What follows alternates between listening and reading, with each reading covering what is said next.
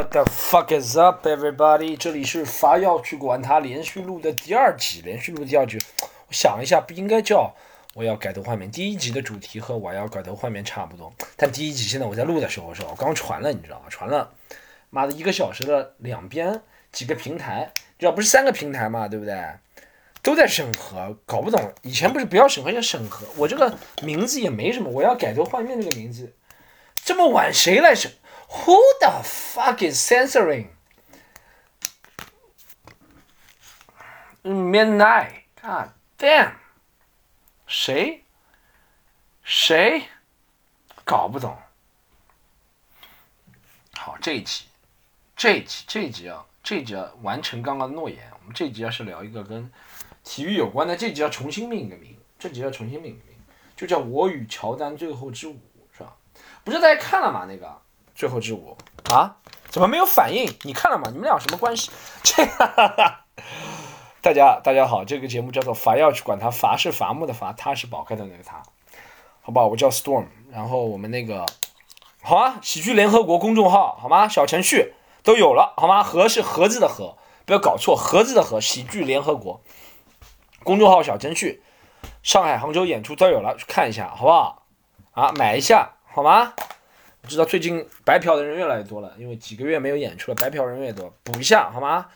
我这样一说，肯定就买不到票了，所以大家抓紧，好不好？然后继续讲下去啊，乔丹最后之舞啊，然后大家看了吗？这个哇，我十集，我十集都看了，我我觉得很久没有这样耐心了，我，因为为什么就是？我觉得还是啊，我觉得这个东西很奇怪，因为我明明知道结果的，你知道吗？我明明知道啊，对，乔丹一开始是输给底特律活塞，对，对，大家底特律活塞是大家，我可以帮不懂篮球的人想一下怎么理解我这一集，就是乔丹一开始输给底特律活塞队可以理解，哎，一开始对不对？哥哥，哥哥在一开始出道的时候，哈 哈哥哥一开始出道的时候，呃，在八强外就被淘汰了，在参加。呃，乔丹哥哥参加一九八八年的 我要灌篮美国版，在八强战的时候被一个叫做底特律活塞的坏家伙 Bad Boy 给淘汰了，你知道吗？乔丹哥哥一九八九年也被淘汰了，一九九零年被淘汰，终于到了一九九一年，乔丹哥哥，你知道我哎，我其实那些情节我都知道了，但这就不一样。你看，我看那些剧也看不下去，因为那些剧我觉得太多。不需要说的话，你知道吗？但这个虽然我都知道，但我觉得哇，每句话都很，因为我既然我知道，所以我看的很热血沸腾，你知道，就很奇怪一种感觉啊。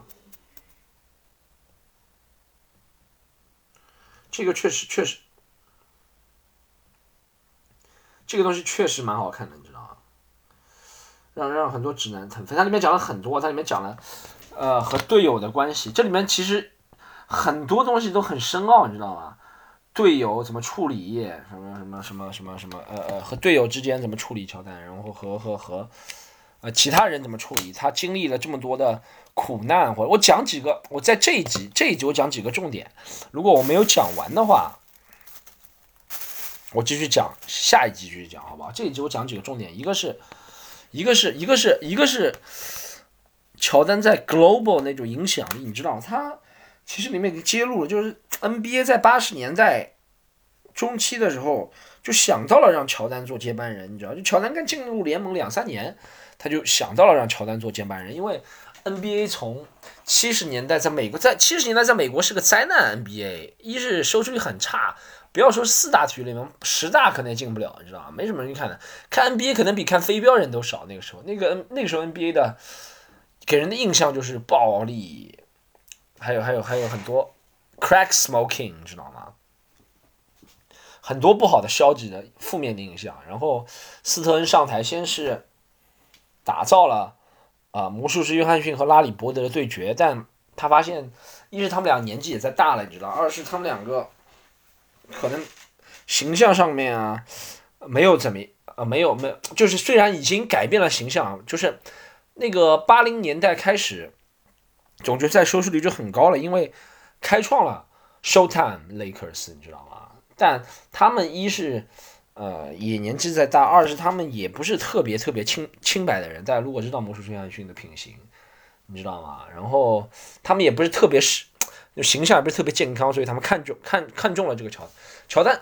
虽然不是第一，就是近邻联盟，虽然不是第一顺位啊，第一第一顺位是奥拉朱旺，然后第二顺位是 Sam Bowie，但你就想，哥哥虽然在，就是哥哥乔丹哥哥在一九八四年，乔丹哥哥在 一九八四年这个训练营里面第三名训练生毕业的，你知道吗？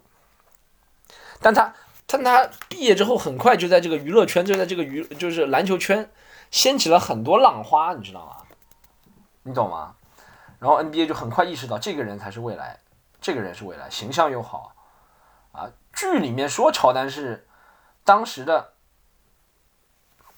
当时的很多那些恶习，那些有人有的恶习，乔丹是没有。但后面他里面讲乔丹那些恶习了。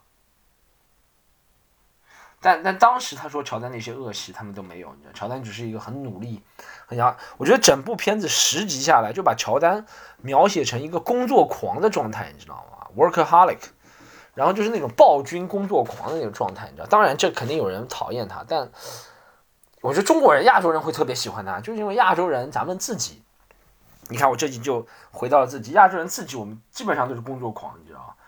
工作狂的亚洲人很多，你知道，所以亚洲人特别能理解他，你知道。工作工作狂的状态，就是把别人把别人逼人，把别人逼呀，往死里逼。现在已经凌晨两点了，各位朋友，不要对我要求太高，好吗？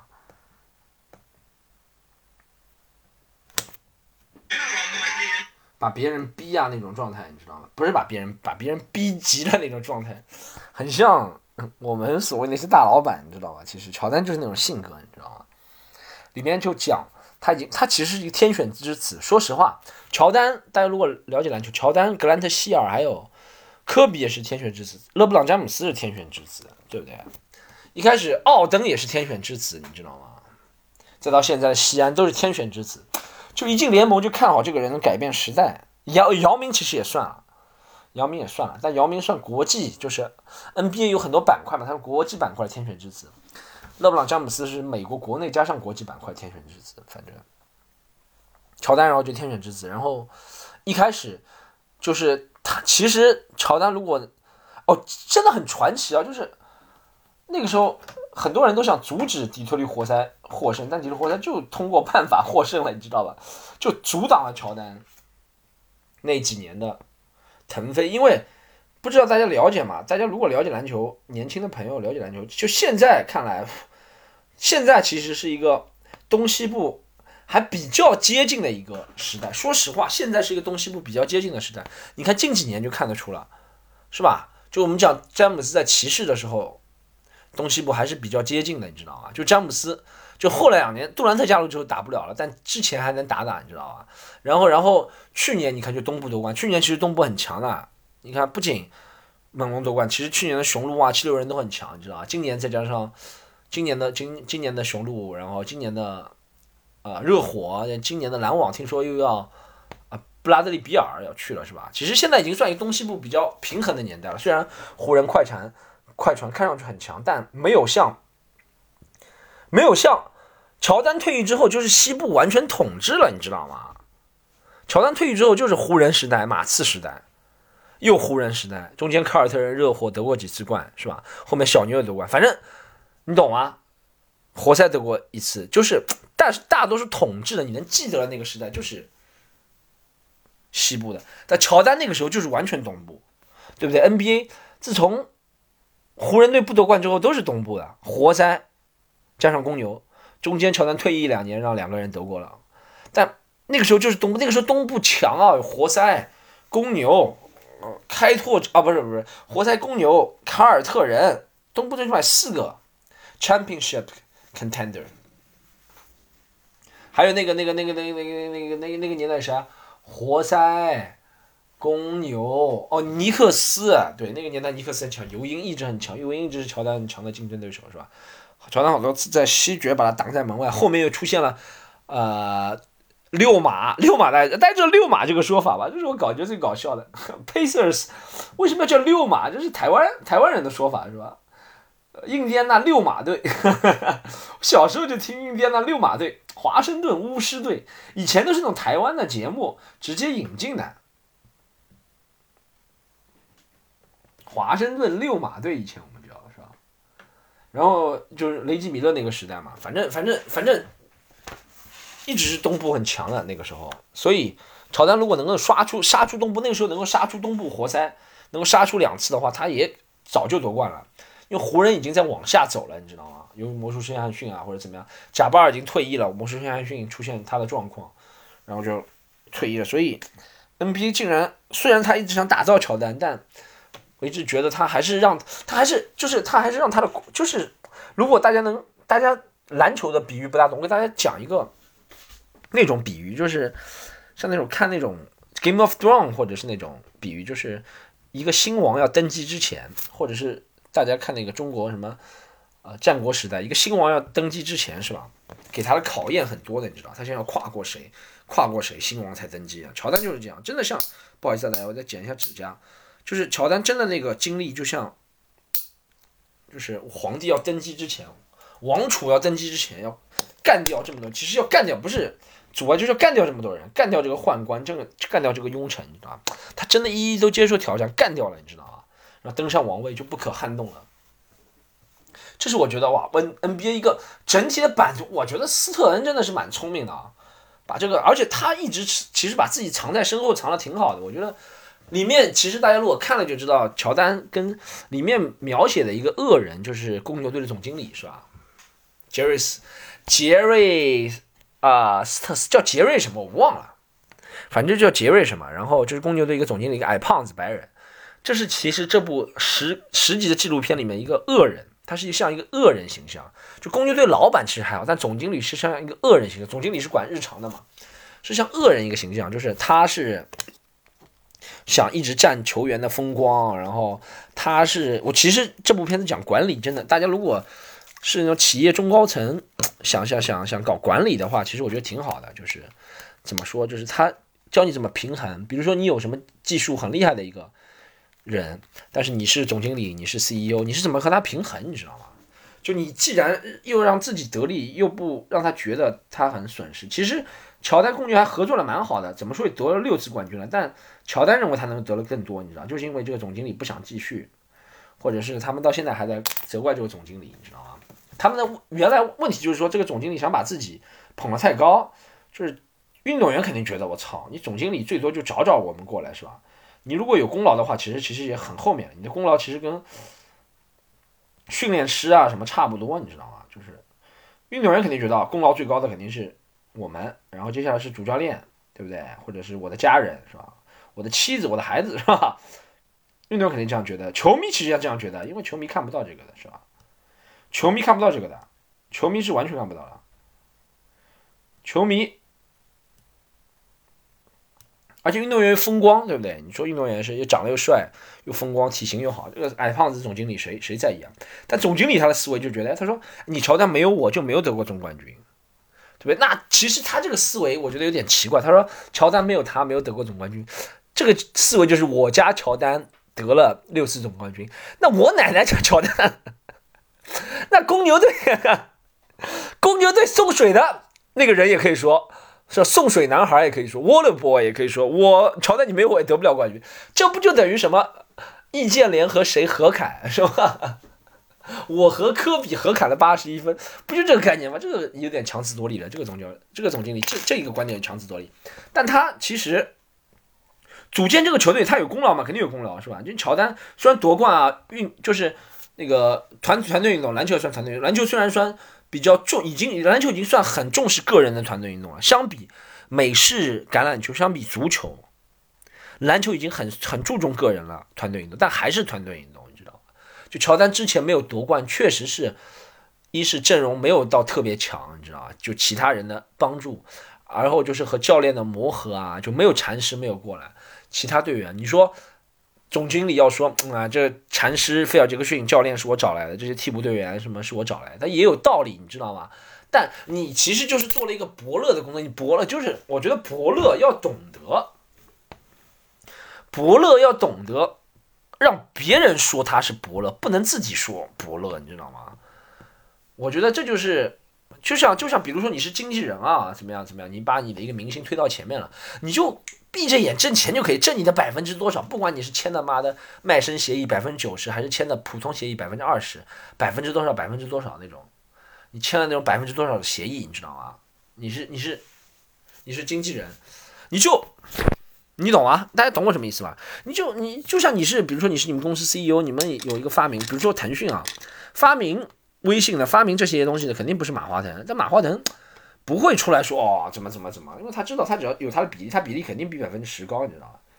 其实这个总经理也是太自我了，为中心了，你知道吧？这这其实这其实十集这十集的纪录片 Netflix 拍的，里面很好的讲了这个人人际关系的处理，因为其实你说篮你说篮球很多你说很多球队的负面。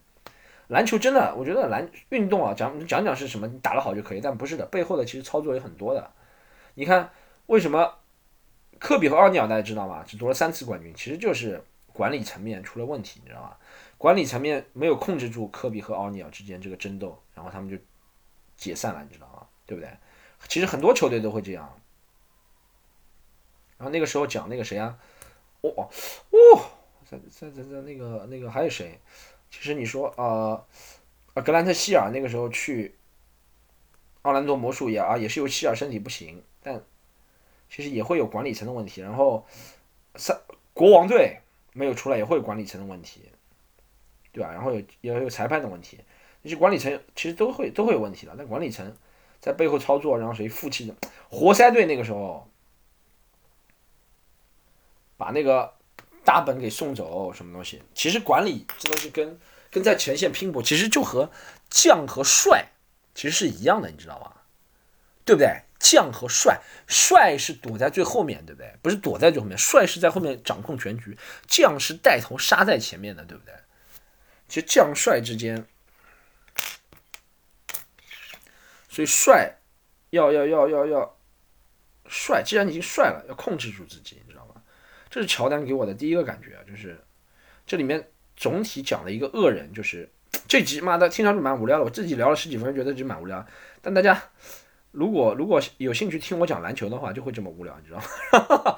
我不，其实我讲篮球蛮有聊，不知道为什么一下讲的这么无聊，可能是凌晨两点多钟的关系，你知道吧？然后继续讲下去啊，呃，what the fuck，继续让我讲下去啊。这里面还讲了一个东西比较有趣的是，他说。呃，他采访了很多，哎，乔丹确实比较厉害。他采访了很多乔丹的，不能说敌人、对手吧，最起码啊，巴克利。但但这但整的这个剧，这部剧，整的这个剧，其实就像乔丹一个人说了算了，就是他想这部剧往什么方向走。虽然摄影导演都不是他，但最后拍板、内容产出是他说了算了。所以他基本上也是，就是别人说的话都别人说，但是他有可能。幸存者定律，把别人说挑衅他那句话，他给剪了，有可能，他觉得这句话不合适。就里面他的对手对他很很服气啊，特别牛逼，我操！虽然你拿了六次冠军，别人没办法对你不服气，但对手真的很服气。除了卡尔马龙完全没有出现在采访之外，所有对手都出现在采访，连 Isaiah Thomas 是吧？就活塞队的托马斯也出现在采访里面，还讲到了他和乔丹，托马斯也不避讳他和乔丹之间那个矛盾。他就觉得乔丹很牛逼，但他觉得他不怕他们，你知道吧？很牛逼。然后里面几个里面几个很小的细节让我让我想了很多。一个是讲哇，乔丹在夺冠，然后哦讲他讲哎，一个是乔丹，乔丹其实家教蛮好的。乔丹不是那种大家的印象当中黑人家教肯定是单亲父亲啊什么，他不是单亲父亲一。他不是，他是完整的家庭，你知道吗？这在黑人里面其实蛮稀有的，完整的家庭。然后，他的父亲在被枪杀之前，其实他他跟家庭之间联系很紧密的，你知道吗？他是一个传统的一个孩子，感觉像一个，就是要强打篮球，但是也很传统。他跟父母关系都很好。然后，然后他妈妈感觉很很出色的一个人。他妈，你看那，你看他那个纪录片里面，他你想乔丹今年。做这个纪录片三年前好像三年前做的，也不知道四年前做的。三年前、四年前的时候，乔丹已经五十二三岁了，今年五十六岁好像，对不对？那乔丹五十二三，他妈最起码七十五岁以上嘛，对不对？哇，他妈看上去特别不像七十五岁，他妈看上去最多六十岁。谈吐啊各方面，就是哎他妈就证明了一句话，不是骂人啊，不是他妈，就是他的母亲，他的妈妈就证明一句话，叫做 “blacks don't crack”。哎，真的，你看好多白人皮肤，我知道不知道为什么，就白人一是特别喜欢晒太阳，二是真的天生的原因，就白人年纪一大，这个皮肤皱起来特别的快啊，真的。但他妈妈黑人，哇，这个皮肤真的到七十几岁还这么好，而且不看像整容的样子，就很奇怪。他妈的，他妈妈那种谈吐啊，他爸那他爸生前的采访谈吐都特别好，他们他们家里人谈吐都特别好，你知道吗？让我想到 Dave Chappelle，就让我想到了其实很多黑人明星的成功，是吧？有那种有那种从从底层走出来，比如说 Jay Z 啊，说唱明星啊，Jay Z 啊，有那种是吧？啊，泰森啊，那种典型的黑人家庭。就没有没有没有没有没有父亲的是吧？然后在街头混出来的，也有像乔丹、Dave Chappelle 这种，就是受过良好教育的是吧？也能也能也能引领。就是我其实觉得大家对黑人的印象，大家可能都会停留在泰森或者 Two Pac 那种 Jay Z。其实你看乔丹、Dave Chappelle 就是那种受过良好家庭教育的，然后然后用他们的用他不同方式啊，一个用篮球，一个用一个用幽默来影响。影响世人吧，最起码。然后我我觉得他成他的那个成功的路，让人学到的东西有很多可以让人学到。一个是确实确实是不懈的努力，就是好胜心。里面讲到乔丹好胜心有多强，乔丹连乔丹是一个大赌徒，大家知道吗？它里面讲乔丹是一个大赌徒这件事情。乔丹乔丹他说他赌博，就他其实赌博已经输了蛮多钱了。他赌账什么可以输到几百万美金，但对他来说几百万美金不会造成经济方面的困扰。但如果这个数字在，就单论这个数字来说是很大的，你知道？但他来说不会造成困扰。但他觉得他赌博不是为了赢钱或输钱，就是想赢，你知道就不是为了钱，他就是想赢，你知道吧？他就是，我觉得他也可能被人设计了，因为他是乔丹，他想赌，但。就设计圈他钱，你知道吧？但他说他赌博，他他他他很喜欢卡牌的游戏嘛。他连在车上，就比如说从体育馆去宾馆的路上，也要跟队友打几打几副牌，然后打了很大，都几千美金上下的，然后一副牌几千美金上下，哇，特别大，是吧？赌场可以输很多钱，然后他还会有保安赌，你知道吗？他就特别喜欢挑战，就特别不喜欢，他就不喜欢输给别人，在任何方面都不喜欢输给别人。我看到他和一个保安赌，那 但拍出来是输掉了，就是和他的保安团队的人在赌丢硬币，就是比如说他赌丢硬币的方式，我没看到在中国这种玩法。就比如说啊，好像这是这是斯诺克那种玩法呀。大家知道斯诺克，比如说决定谁开球怎么玩吗？就是呃打过去打到边，然后反弹，反弹之后看谁到另外一个边的距离，就这样。他虽然硬币不能反弹，就硬币丢，你知道吗？硬币丢不能碰到墙，你的硬币丢过去，离墙最近的就赢了，你懂吗？不然不能碰到，碰到就直接出局。他就玩这种和保安，我操，这种也，我真的想，你能想象这个级别的明星，其他其他明星吗？你想贝克汉姆玩这个东西吗？想象不了是吧？贝克汉姆有乔丹级别吗？就算贝克汉姆有乔丹级别，好吧，已经接近了，好吧？贝克汉姆乔丹级别，你说乔丹级别这个明星，世界上还有谁？乔丹这个级别的名人啊啊，有谁？你能想象 奥巴马玩这个东西吗？奥巴马是我们乔丹是连奥巴马都出来好多次为他背书啊，在这个视频里面讲，他就是看乔丹的篮球备受鼓舞啊，怎么样？这是厉害，他好胜心是强。然后我觉得是这样，就是一个人如果在某方面获得极致的成功，像他这种极致的成功的人，是吧？就一定有一些大家。觉得很奇怪的东西，这是绝对的，这是绝对的。不管你是娱乐文体的，或者是疯狂科学家，也是这样的。你知道，你是科学科在科学领域，你是作家，或者你是谁谁谁，就为什么为什么为什么？你说在古代啊，不从传从古代到近代，现代我们就不说了。不管从古代到近代，那些统治的那些君主，君主要不就是什么很好色，要不就是很暴力，或者怎么样。但他确实有有打仗的才华，或者确实有建设的眼光，就是他一定要，就人这个东西一定是棱角，就这边如果棱角是突出去，那边一定是突出去的，你知道吗？就没有说妈的，就是他哎，他能够打仗，就是就算有，我觉得也是媒体渲染出来，或者是幸存者定律，你知道，幸存者偏差那种，就没有说妈的什么亚历山大大帝，什么什么大帝是吧？康斯坦丁大帝。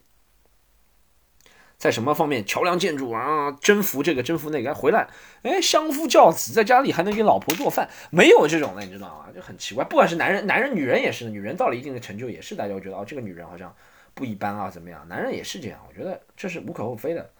就乔丹的最大的问题里面讲的他的最大问题叫赌博嘛，讲他很喜欢，然后大家猜测他第一次他父亲，一是猜测他里面讲了，他里面讲他里面讲。这个纪录片我不不不能不给大家不给大家口述这个纪录片，我觉得没什么意思。但我给大家讲，就他里面讲了几个阴暗的东西，乔丹他父亲被枪杀，然后他受到赌博的指控，然后这些东西，然后但有些东西也没讲，你知道吗？有些东西，比如说他家庭，他离婚这些东西，个人的，他就他自己可能他自己选记者 Netflix 拍这个纪录片的时候，跟 ESPN 拍这个纪录片的时候，肯定很想问这个问题的，因为因为。毕竟是十集的个人纪录片，他乔丹的家庭肯定会影响他做篮球上的决定啊，或事业上，连他的事业都讲了，乔丹肯定个人选择不播出，你知道吧？这是我没看到，觉得比较遗憾的。然后我觉得还有比较遗憾的是，没怎么讲他退役后为什么这么低调，讲他退役后在干嘛？其实。还是在讲他篮球生涯当中的事情，还是讲他很辉煌。因为乔丹退役后，大家知道，那 Air Jordan 这个品牌人人都知道，是吧？大家如果听过我专场，专场也知道，就乔丹建立的这个 Air Jordan 品牌这个王国，他他是 Air Jordan，我觉得他这就是为什么划时代意义的名人了，已经不仅是运动员了，就是一是他的本职工作已经做到极致出色了，然后他的影响力就是他的品牌看到他能够把篮球这件事情。进入人日常的生活，就 A J 这个东西真的是完全 A J 就完全是这样的乔丹的名字嘛，对不对？就像我们想到特斯拉这个意思一样的，你知道吗？爱因斯坦的感觉，你知道吗？他就是这个感觉，让大家大家想到爱因斯坦就会想到哇聪明，然后犹太人长了这个样子，对吧？一个头发爆炸的，想到乔丹就想到哇 A J 是进入时尚行业，这这个这个能这不。这不是进入啥，就进入普通人的生活来谈论的，你知道吗？我看过这个纪录片之外，我看过一个奥巴马给乔丹颁什么美国什么荣誉，不是荣誉市民啊，就美国什么杰出贡献奖。他就说乔丹成为呃成功的一个代名词，成功的等号。如果你很成功，他们会叫你在某个行业里的乔丹。比如说你是个很成功的呃。什么骨科医生，他们叫你骨科医生里面的乔丹。比如说你很成功单口喜剧演员，他就说你叫你是单口喜剧演里面演员的里面 Storm，对不对？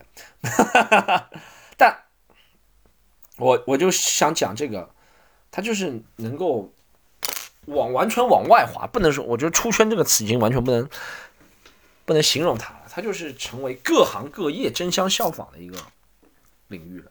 就讲到 Air Jordan 鞋这个事情啊，我觉得。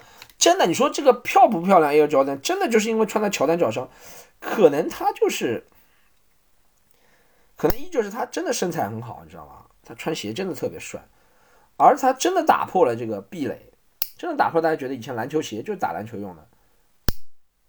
从他之后，大家才发觉哇，篮球鞋原来可以走在路上很酷，可以可以成为一个时尚的标志，你知道吗？又在剪指甲了，各位朋友们。这是我我没想，而且他说他一开始想签的是阿迪达斯，你知道吧？一开始开始想签的是阿迪达斯，然后他的经纪人说服了他，给耐克一次机会，然后耐克给他耐，我觉得这是他们两个共同的努力了，就是耐耐克也看中了，其实耐克能想到这件事情的人很牛很牛，就是想到用这个未来的巨星捆绑在一起，啊，成为耐克翻身，耐克就是靠 Air Jordan 翻身，真的有时候往往一个人啊。就能让一个品牌翻身啊！这耐克就是 Air Jordan 翻翻身，对不对？你说我们中国的喜剧就是靠几个节目，就是靠之前我看那个那期什么现代的中国喜剧火，就是也是一次凑巧不凑巧，就那周杰那期被下架，你知道吗？电视喜剧才会火。其实真的就是靠一件事情来翻身啊！耐克就是 Air Jordan，从此之后平步青云。以前阿迪达斯在各个行业都碾压，以前阿迪达斯是奥运会好七八十六七十年代奥运会，我看他们都穿阿迪达斯的。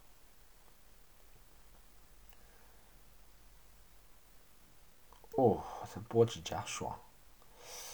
然后 一个是好，我们讲完乔丹，还最后十分钟我继续讲啊乔丹的这个让我觉得钦佩的地方，一个是他，其实他做生意没怎么讲，就讲他挣了很多钱。然后，然后里面给了很多鞋子特写镜头，但我觉得，但我觉得，但我觉得这耐克的这个方向，我觉得耐克和乔丹肯定共同制造那个方向，就是，就是想把他的这个走向国际视野，你知道吧？乔丹也很懂得怎么样把他自己走向国际视野，但我觉得他一个还有一个比较厉害的是，他是一个特别受得住压力的人。你看那些。虽然是刻意拍的那些镜头啊，但也很了不起。就是每次记者几百个记者采访他，几百个记者采访他，每次都重大的决定是几千个记者，话筒真的就怼到脸上的那种啊，就普通人绝对受不了的。就一出门就几百个话筒怼到脸上，然后就不停的问问题。他说：“Michael，你觉得这件事情？你觉得他和谁？他他和他吵架？你觉得你应该站在谁那里？你觉得怎么怎么怎么样？你觉得你们这个队到现在里？”不是中间也有几次嘛？一个是，比如他输给奥兰多魔术的那个赛季是吧？然后也有他，他和他队友一开始最后那个赛季，最后那个 Last Dance 最后那个赛季的时候，一开始皮蓬不在，然后他的队友不行，然后呃罗德曼什么还会失踪，怎么样怎么样怎么样？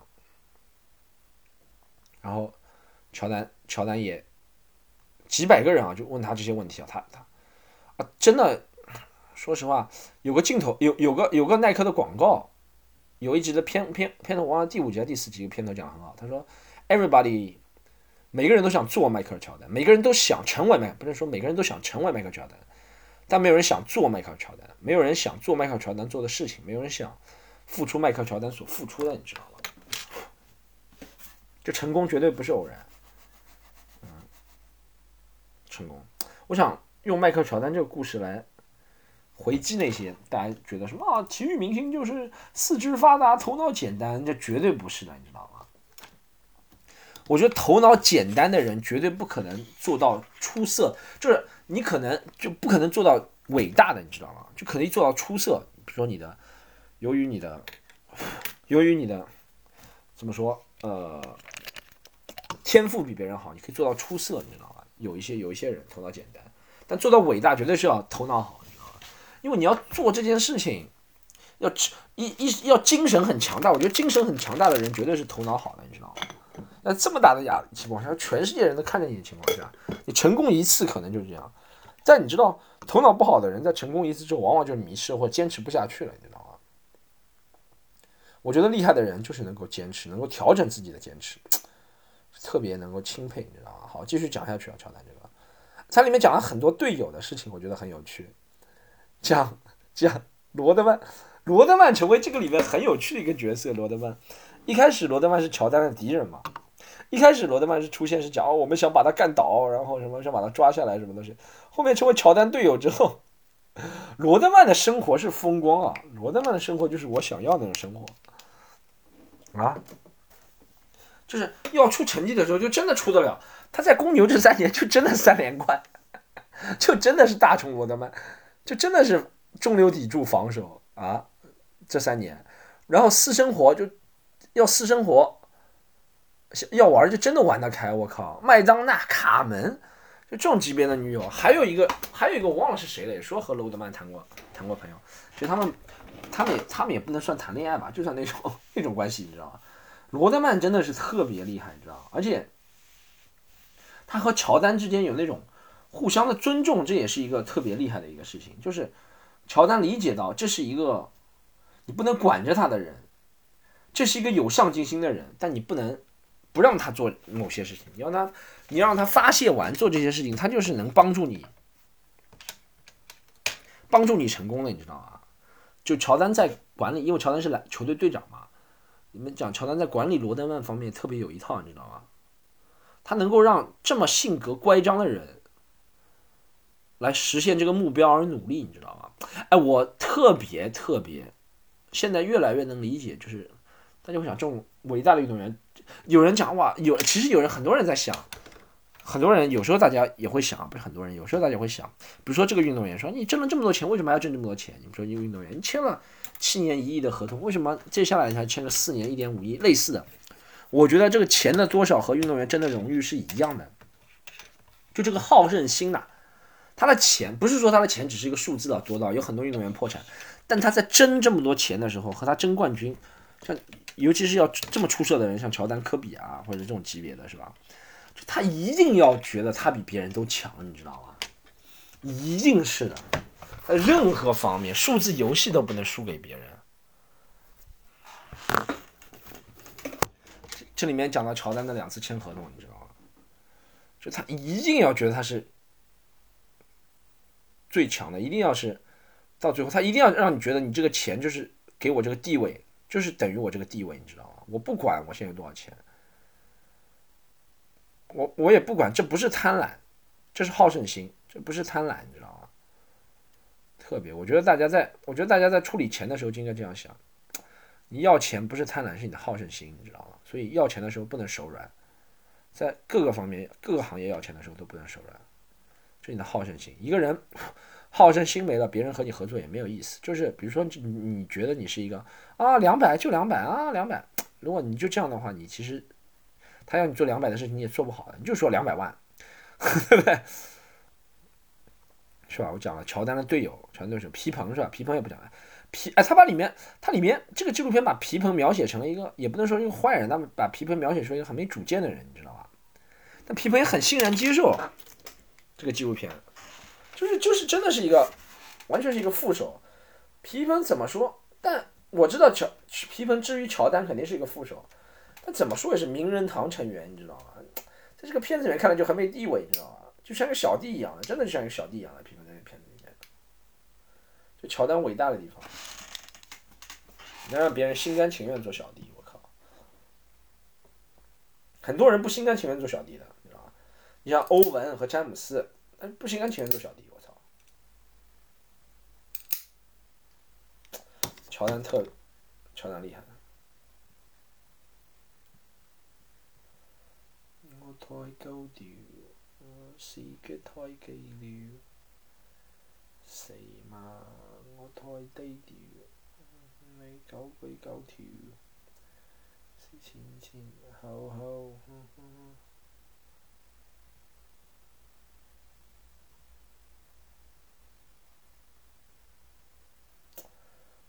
听着打狗。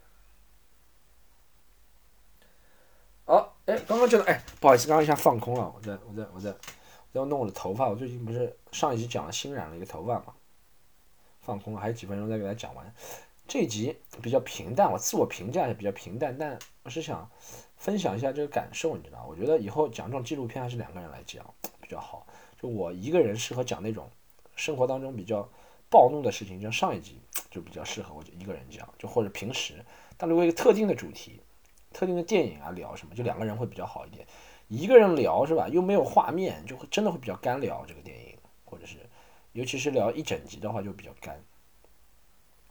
但我言而总之，总而言之，就是想让大家看这个十集的纪录片，就了解到其实，其实其实一个人的。你就会理了解到很多处理人际关系啊，然后处理处理处理对自己的 ego 的认识，你知道吗？哎，真的维持攀上巅峰难，维持在巅峰真的更难啊！里面，我最后再分享一个，我我我不知道讲过吗？第一次看，应该第一次有印象看乔丹，应该是九三年总决赛，就对太阳队的那次。然后啊，这纪录片里面特别嚣张，乔丹说。他知道德雷克斯、勒巴克利都是干不过他的，他就知道那个时代没有人干他。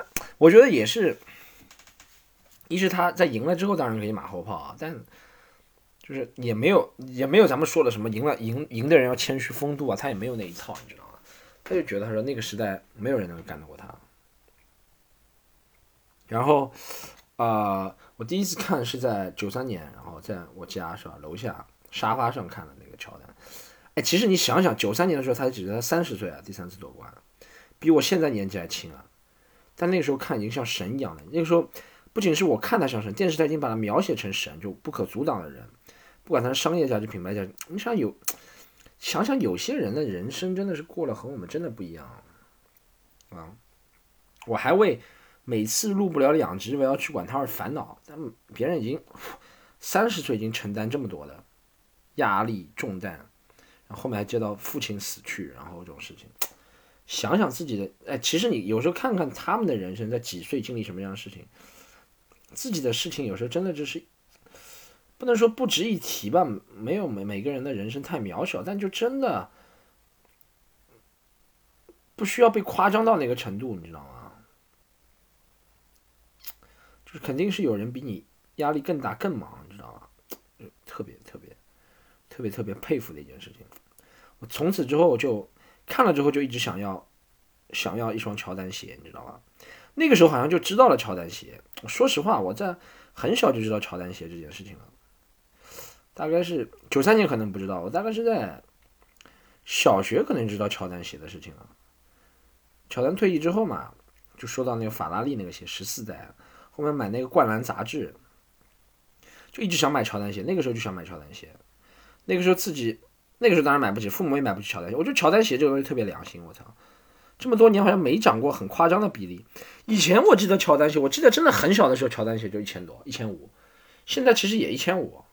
为什么？是材质变了吗？是以前是运动员版，现在是球迷版吗？还是怎么样？这件事情我一直想不通，为什么乔丹鞋这么多年没有涨价？谁能给我解释一下这件事情？嗯，我觉得是哎肯哎可能跟肯德基一样，我觉得是跟肯德基一样的道理，它可能涨价是涨价了，可能我记得我可能记发生记忆发生错误，可能以前是一千二，现在涨了一千五。那种硬件条件啊，什么你说房租都不多少倍的涨了人工，但是这样他卖出的鞋太多了，比以前来说，对不对？就像肯德基一个汉堡以前十块，现在十六块。你想十块肯德基汉堡是什么时候？三十年前。现在那些房租也是这样，但他算下成本，就是他以前可能肯德基吃的人一周只能吃几次啊，或者怎么样。就像乔丹鞋，以前一个班级里面就一双，现在一个孩子就有几几双，你知道吗？就根本上发生变化，就是因为，对不对？就像你说以前一个工业品价格一直不能涨的嘛，你说它能涨还算厉害了。就像你说以前一台二十九寸电视机多少钱啊？我操！我家买第一台二十九寸电视机八八千块，是吧？很老普那种。现八千，现在你买个什么五六十寸的才两三千也买得到，是吧？虽然更贵的也有啊，就是这个意思。工业品能涨已经很厉害了，你知道吗？它那个不仅不仅工业品能涨，虽然涨幅不大，但还能一是成为时尚的代号，让更多人穿，就很哇，这个商业计划实在太太天才了。好，这一集我要传就讲到这里哈，讲一下乔丹，好吗？然后大家可以加一下我们公众号，想聊的话可以加一下公众号，喜剧联合国和是盒子的和小程序，好吗？然后加群。微信加群是 c o m e d y u n 三 comedy u n 三，好吧，进群。好，这一集聊到这里，谢谢大家，再见。